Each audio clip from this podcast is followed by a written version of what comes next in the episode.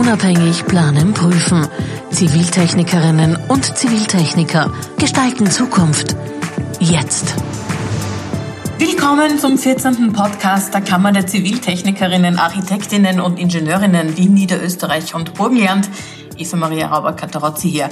Thema heute im Jetzt-Podcast Nummer 14, die Bedeutung der Bauordnungsnovelle für die Zukunft der Stadt und die zu diesem Thema stattgefundene Pressekonferenz im Februar 2023 mit den richtigen Ansprechpartnerinnen zu diesem wichtigen Thema. Ich begrüße recht herzlich aus der Länderkammer Wien, Niederösterreich, Burgenland. Herzlich willkommen, Architekt, Diplomingenieur, unser Präsident Bernhard Sommer. Ja, ich freue mich natürlich umso mehr, dass Sie sich freuen und äh, es sind ganz, ganz tolle Leute, mit denen ich heute sprechen darf.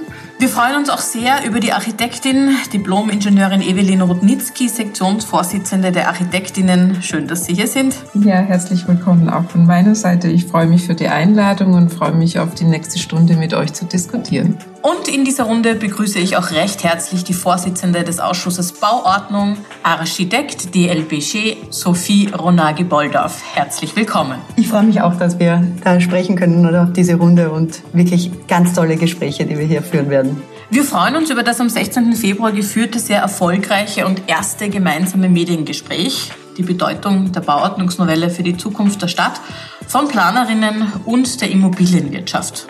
Hauptdiskussionspunkt der Pressekonferenz war die Bedeutung der für Ende 2023 geplanten Wiener Bauordnungsnovelle auf die Arbeit der Ziviltechnikerinnen und Architektinnen.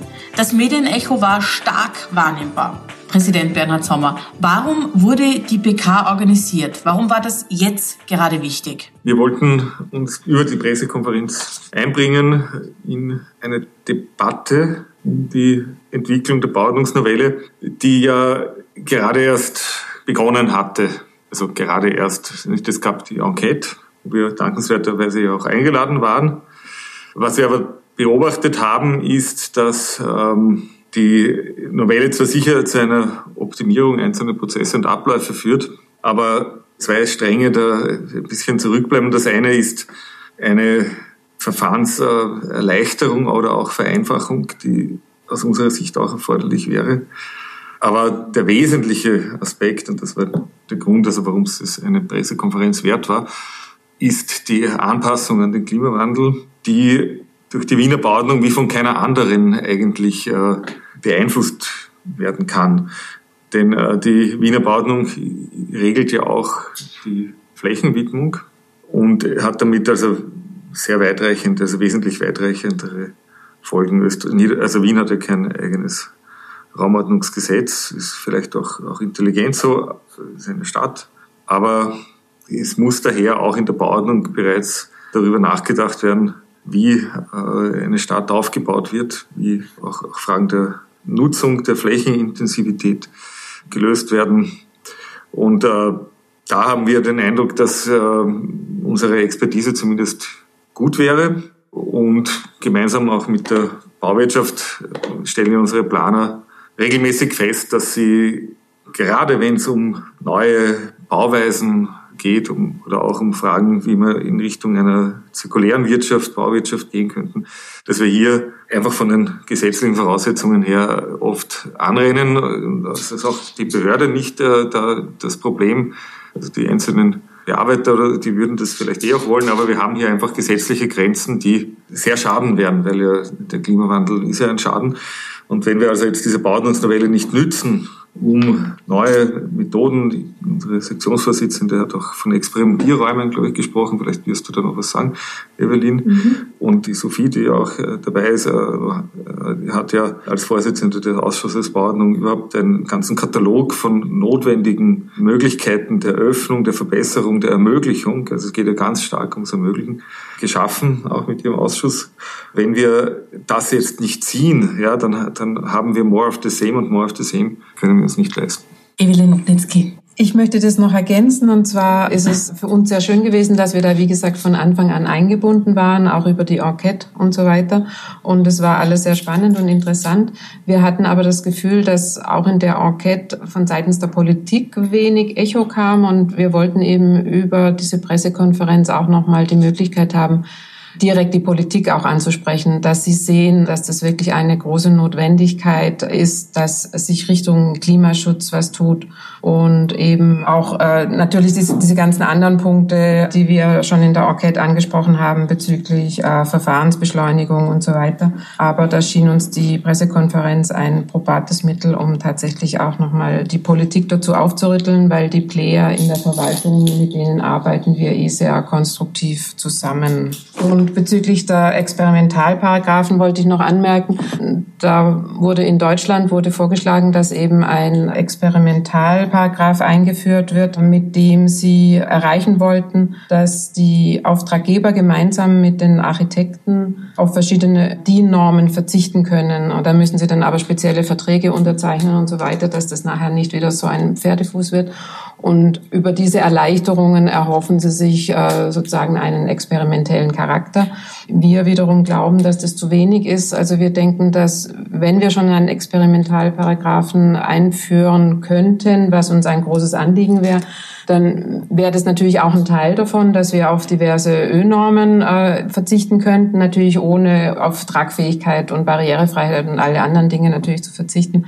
Uns wäre wichtig, dass der Bereich der Innovationen sozusagen mit reinkommt, dass wenn in der Wissenschaft neue Erkenntnisse zutage treten, dass man die äh, sozusagen im Baulichen ausprobieren kann, dass wenn die Politik uns Ziele vorgibt und wir das eben mit anderen Möglichkeiten erreichen können, wir das eben in neuen Experimentalbauten ausloten könnten. Und wenn dann diese Gebäude stehen, wäre es großartig, die evaluieren zu können und dann zu überprüfen, ob man tatsächlich zu diesen Schlussfolgerungen kommt, die die äh, Wissenschaft angestrebt hat.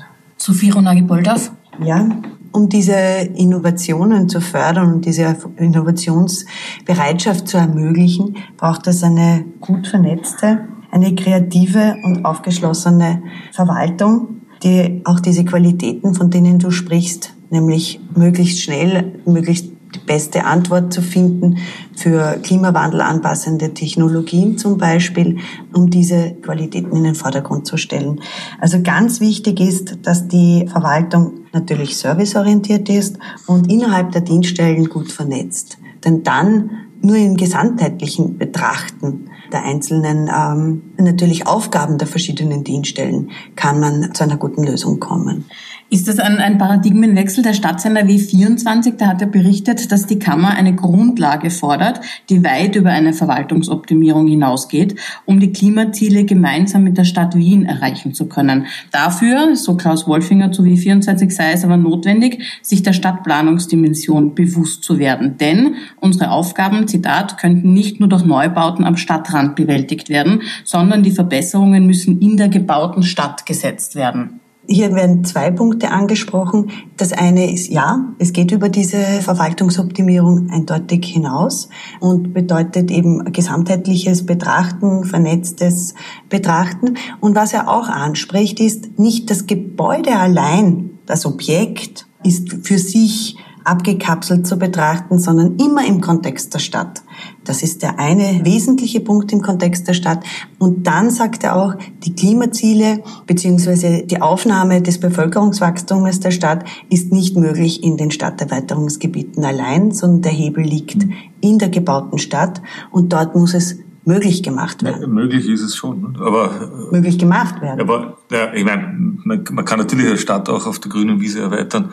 Man könnte ja so. dort, dort, viel höher bauen oder so, nicht? Aber es ist nicht wünschenswert. Es ist auch ja, nicht. Also es ist nicht, nicht, nicht wünschenswert, sich auf das alleine zu verlassen. Und da sehen wir im Moment aber, dass das nicht die Strategie zu sein scheint, dass wir ihnen weiterentwickeln und die schon vorhandenen Ressourcen weiter nutzen. Nicht? Und wir wissen alle, dass wir, wir mal, ganz blöd gerechnet, nicht? jedes Gründerzeithaus hat im Durchschnitt vier Geschosse. Nicht? Wenn ich überall ein Dachgeschoss draufbaue, habe ich die Stadt um 25 Prozent erweitert. Nicht? Das wäre genau jetzt die 200.000, um die wir jetzt die nächsten zehn Jahre wachsen. Nicht? Das wäre also ganz, und wir wissen, dass das der Kanal und die Straße und das alles aushält. Ja? Also das wäre jetzt äh, eine Milchmädchenrechnung, die aber zeigt, ja, welches Potenzial eigentlich im Stadtraum, im, im Vorhandenen bereits liegt. Was wir aber nicht haben vielleicht, ja, sind die sozialen Flächen dafür. Also haben wir genug Parks? Schon jetzt nicht. Ja, geht sich das klimatisch aus mit dem Mikroklima schon jetzt nicht. Ja, das wäre aber auch äh, machbar mit einer entsprechenden Flächenwidmung, mit einer entsprechenden Entwicklung. Und das muss auch nicht jede Straße eine Straße sein. Die Straße hat Asphalt, weil sie eigentlich ein Teil vom Auto ist. Der Asphalt gehört zum Auto und nicht sondern zum Menschen. Nicht, dass es heißt, wir könnten jede zweite Straße ja auch wieder öffnen und asphaltfrei machen. Man braucht ja gar nicht so viele. Man könnte ganz anders über das alles nachdenken, ist aber im Moment überhaupt nicht denkbar, dass man anders nachdenkt. Wir haben gesagt, wir sollten unterscheiden in Zukunft. Es gibt zwei Begriffe, haben wir jetzt gerade kreiert. Mhm. Das eine ist das Verdichten. Das ist einfach das, wie du gesagt hast, Zubauen eines Dachgeschosses zum Beispiel oder das Anbauen etwas. Wir reden aber von den Innenentwicklungen. Innenentwicklung impliziert Qualitäten. Mhm, genau. Und da gibt's ja, da gibt's ja nicht nur die Gründerzeitbauten, auf die man aufsetzen kann, sondern es gibt ja auch im zehnten Bezirk so eine, ziemlich viele Gebiete, die in den 30er beziehungsweise bis zu den 70er, 80er Jahren bebaut wurden, die sehr viel Parkpotenzial haben und auch die Gebäude, die dort sind, müssen saniert werden. Und im Zuge dieser Sanierung kann man natürlich auch dort verdichten. Man kann aufbauen, man kann anbauen, man kann ein bisschen verlängern, man kann vorbauen.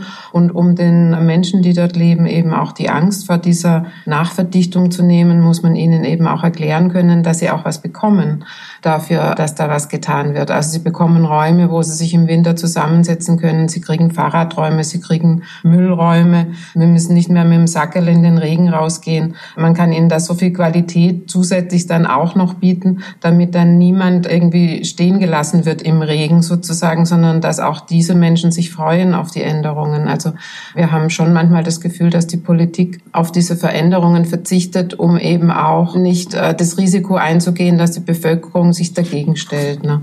Und wenn man aber ihnen diese ganzen positiven Punkte auch näher bringt, was man mit so einer Entwicklung schaffen kann, dann sind da sicherlich alle zu begeistern. Und auch Grünräume müssen weiterentwickelt werden. Es gibt jetzt oft einfach nur einen Rasen und ein paar Bäume. Also auch im Grünraum muss eine größere Diversität hergestellt werden. Es muss von unterschiedlichen Altersgruppen nutzbar sein, diese Außenflächen. Und genau das kann man machen, wenn man im Inneren verdichtet und nicht die gesamte Infrastruktur herrichten muss, sondern eben was Vorhandenes nur noch verbessern muss. Und das ist bezahlbar und das ist möglich. Ja. Und genau diese Entwicklung möchten wir anstoßen. Aber ich glaube, dass man auch im 30er Jahr oder auch 50er, 60er Jahr Gebäude, auch wenn das natürlich konstruktiv anderes, äh, andere Redundanzen hat, dass man tunlichst flächenökonomisch auch hier vorgehen muss. Das heißt, äh, wenn das sind ja meistens eh schon dicht bewohnte Gebiete, auch dort sollte man nicht in die grüne Wiese bauen, wenn es ein Innenhof ist. Ja, sondern äh, meines Erachtens muss eine Nachverdichtung, würde ich das trotzdem nennen. Ich weiß, das sagt man immer wegen, habe ich erfahren im Rahmen der Pressekonferenz, dass man das klingt scheinbar äh, gefährlich.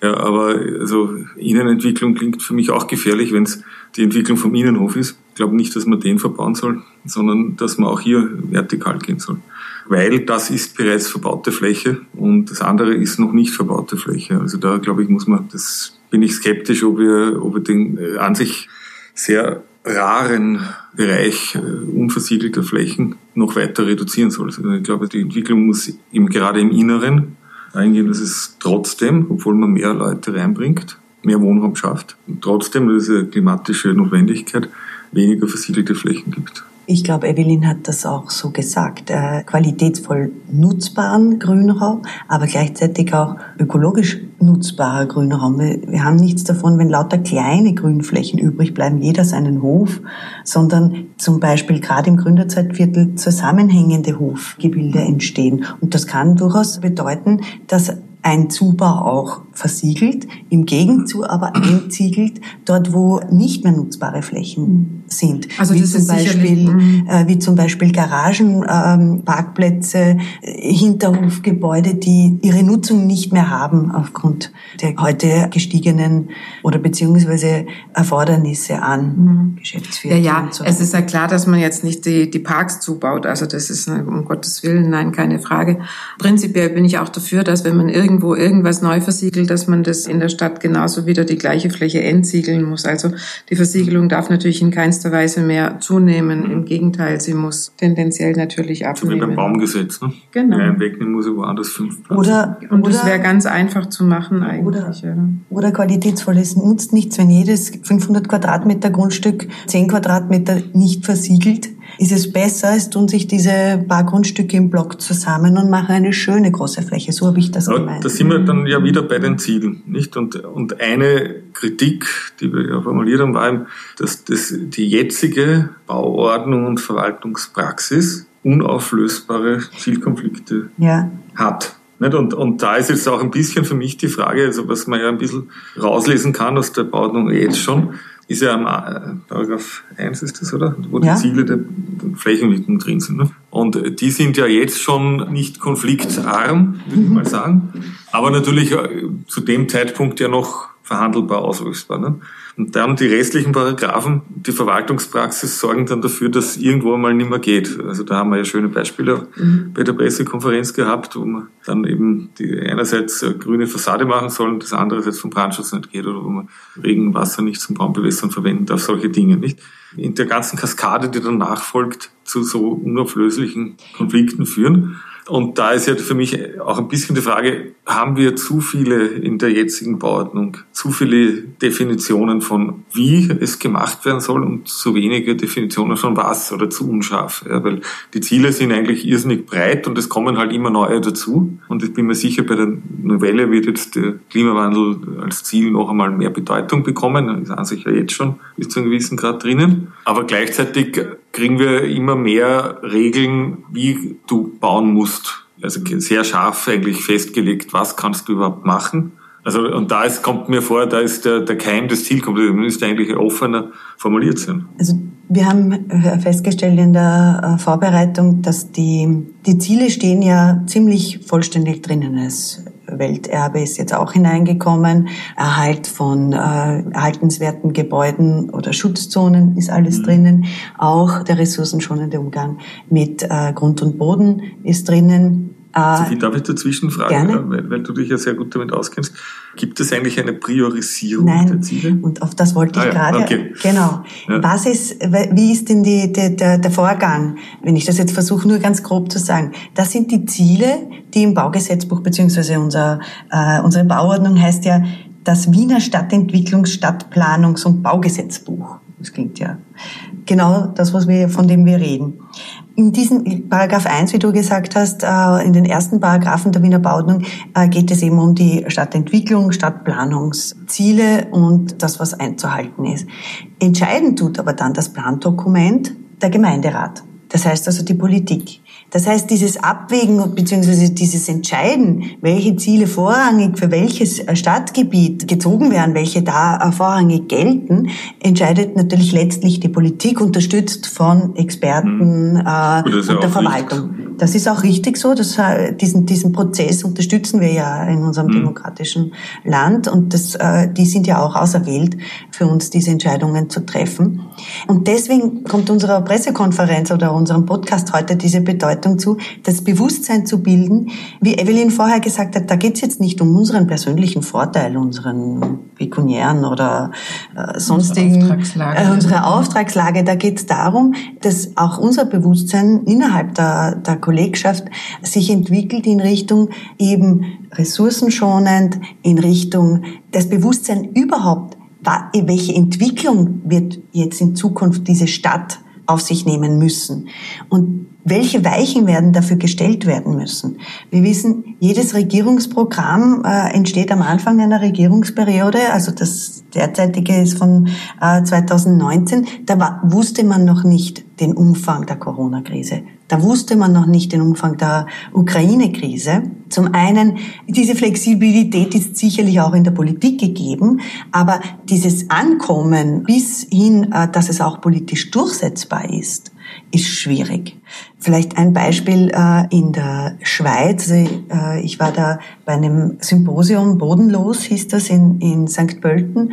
Und da ist eine Schweizer Raumplanerin ähm, am Podium gestanden und die hat gesagt, sie haben in, letzten, in den letzten Jahren eine Umfrage, eine Bevölkerungsabstimmung gemacht und 60 Prozent der Schweizer waren für mehr Verdichtung und weniger Bodenverbrauch, haben gestimmt dafür. Und sie stellt fest als Raumplanerin, dass zwar alle dahinter stehen hinter der Entscheidung, aber nicht in ihrer unmittelbaren Nachbarschaft.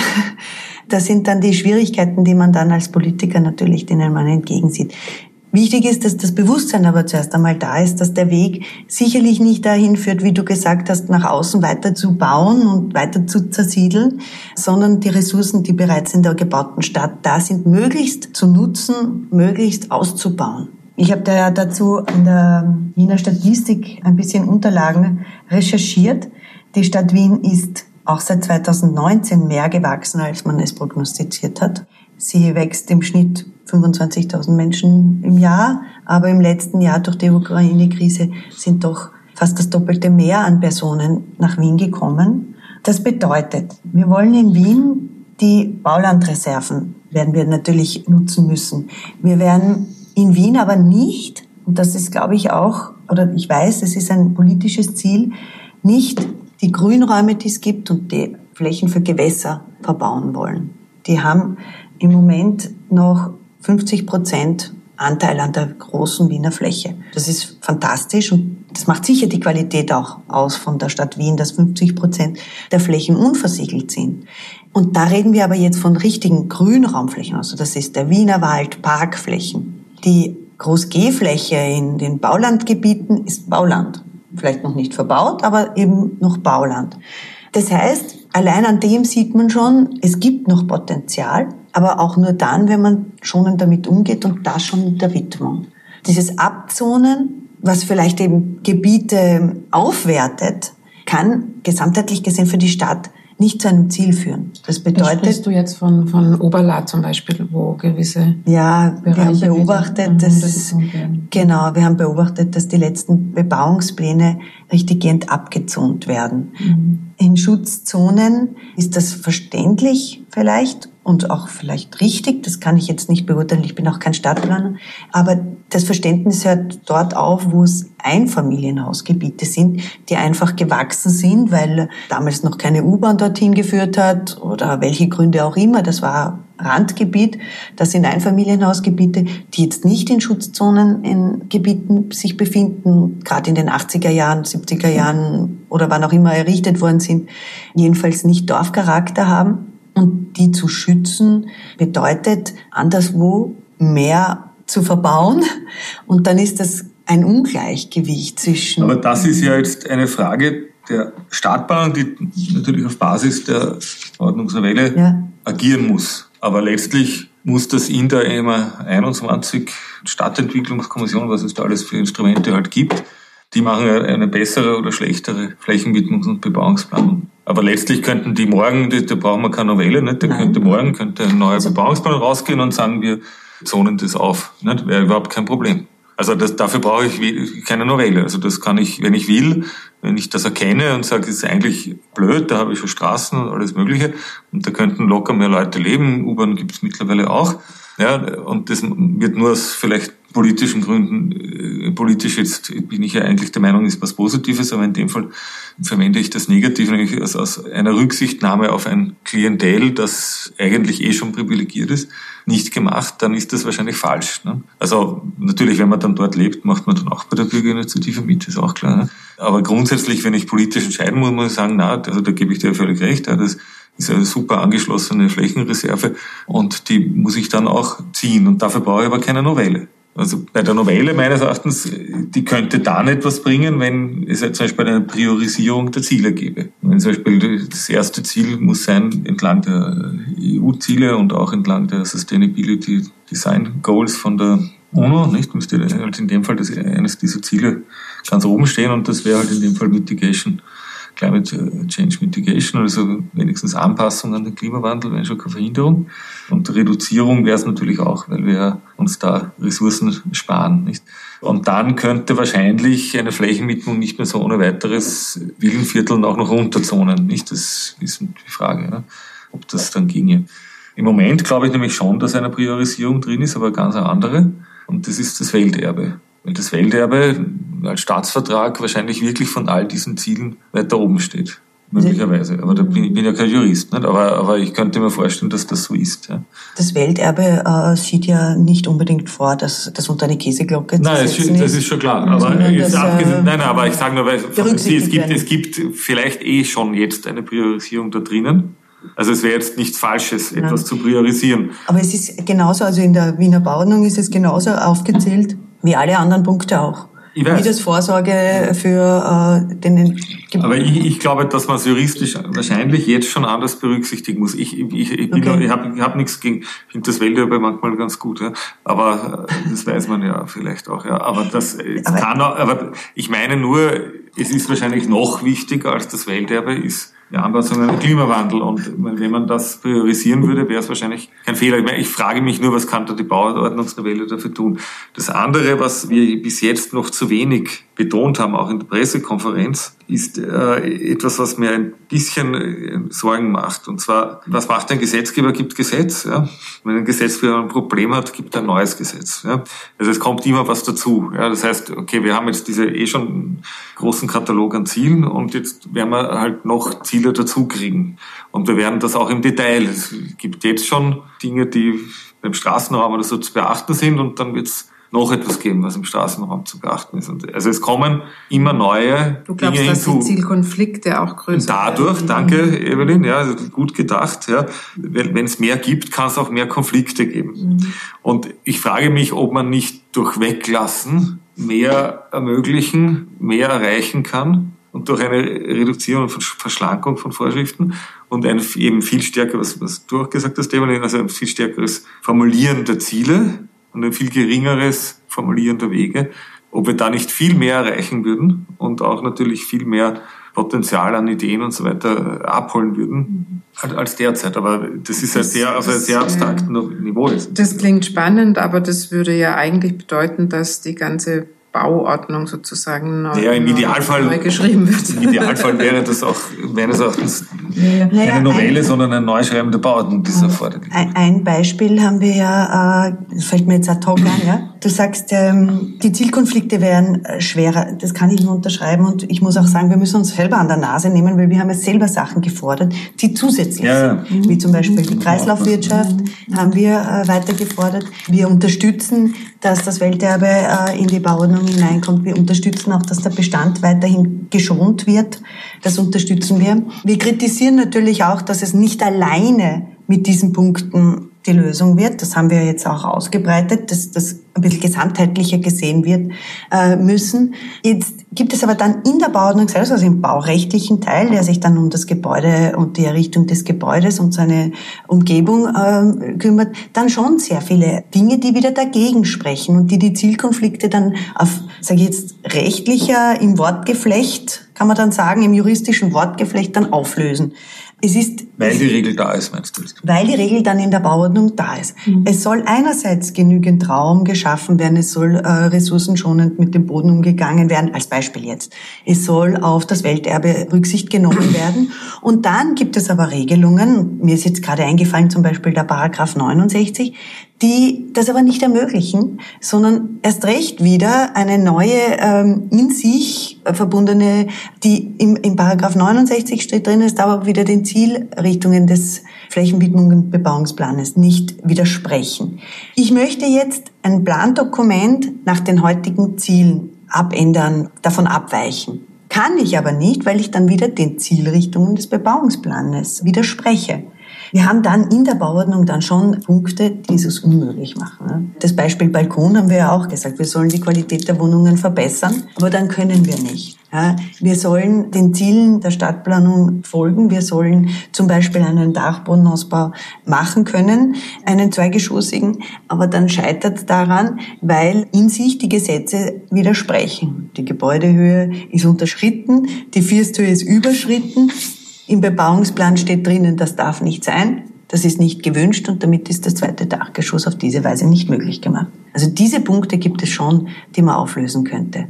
Und näher diesen Zielen, diesen Bekenntnis auch zu diesen Zielen bringen. Also gerade in einer dicht gebauten Stadt, ja, hat man natürlich auch Detailregeln. Das ist ja nicht zu bestreiten. Aber ich bin mir nicht sicher, ob das, ich habe einfach kein mulmiges Gefühl, ich bin ja auch kein Gesetzgeber. Ja. Also ich, mir fehlt da auch ein bisschen die Expertise, aber ich beobachte, und ich meine, das ist ja, kann man auch ganz außerhalb der Architektur ja beobachten, dass es halt ein üblicher Vorgang ist, dass wenn oft deckt das Gesetz in einer gewissen Problemlage nicht ab Und das ist ja auch dann tatsächlich nicht okay. Da gab es auch in der Bauordnung interessante Möglichkeiten, auf irgendwelche Riesenvolumina hinzusetzen in Bauklasse 1 und so, indem man die Giebelhöhen ausgenutzt hat und so.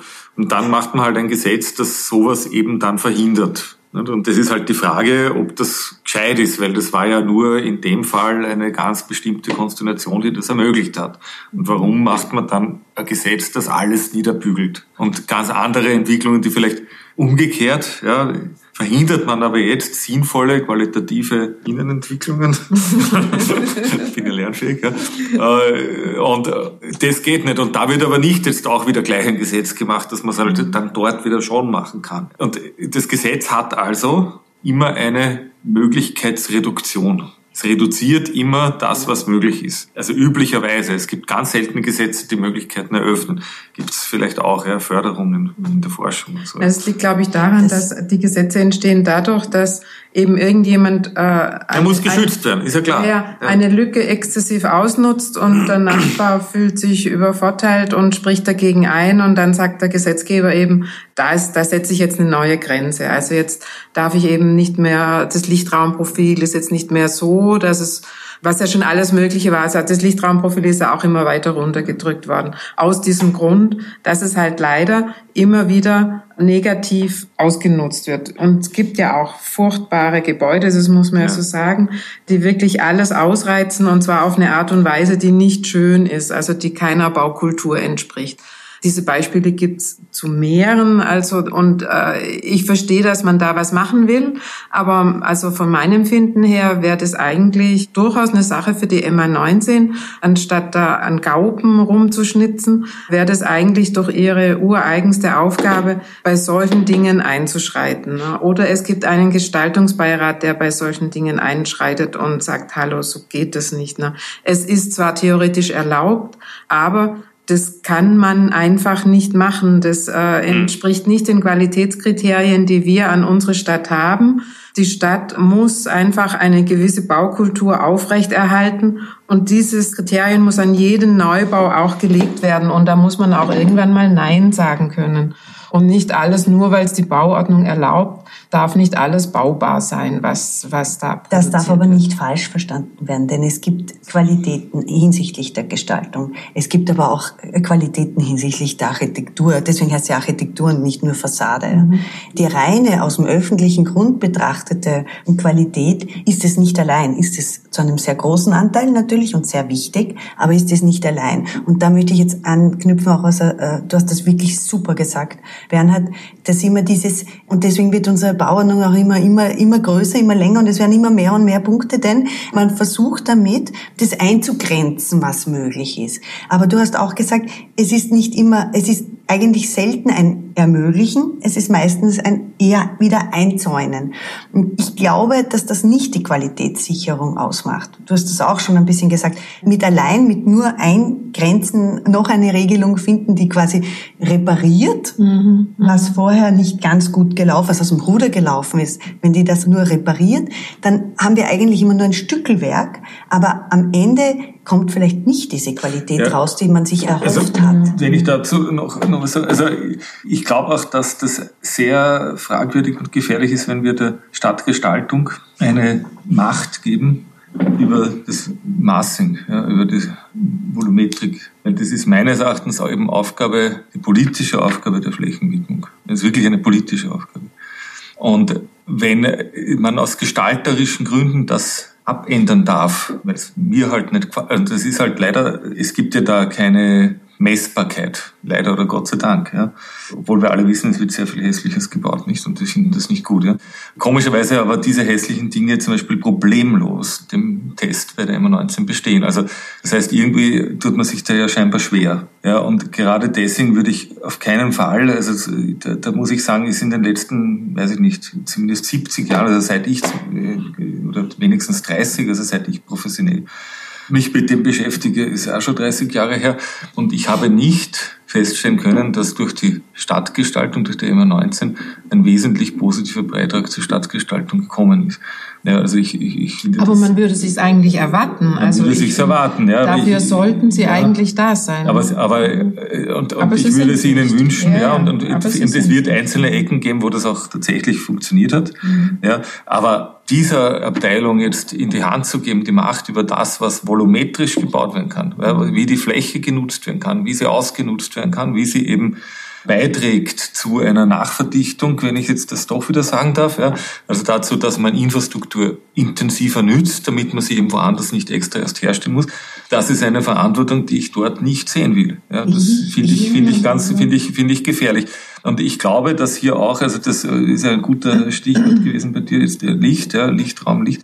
Hier sind wir eigentlich mittelalterlich unterwegs, nicht? Also man muss unterscheiden zwischen Dingen, die objektivierbar physikalisch sind, und das ist zum Beispiel das Licht, ja, und Dingen, die gestalterisch wirken, die natürlich genauso ernst zu nehmen sind, aber eben nicht messbar sind. Und das ist ja nicht das habe ich gesagt, leider ist falsch, nicht? sondern das ist einfach das Wesen, das Seiende, das Wesende vom Heidegger, ja, von Gestaltung ist, dass sie nicht messbar ist. Ja. Aber es ist verhandelbar und es ist diskutierbar und es gibt ja nichts Ernsthafteres als ein Kunstwerk, es muss ernst genommen werden. Ja.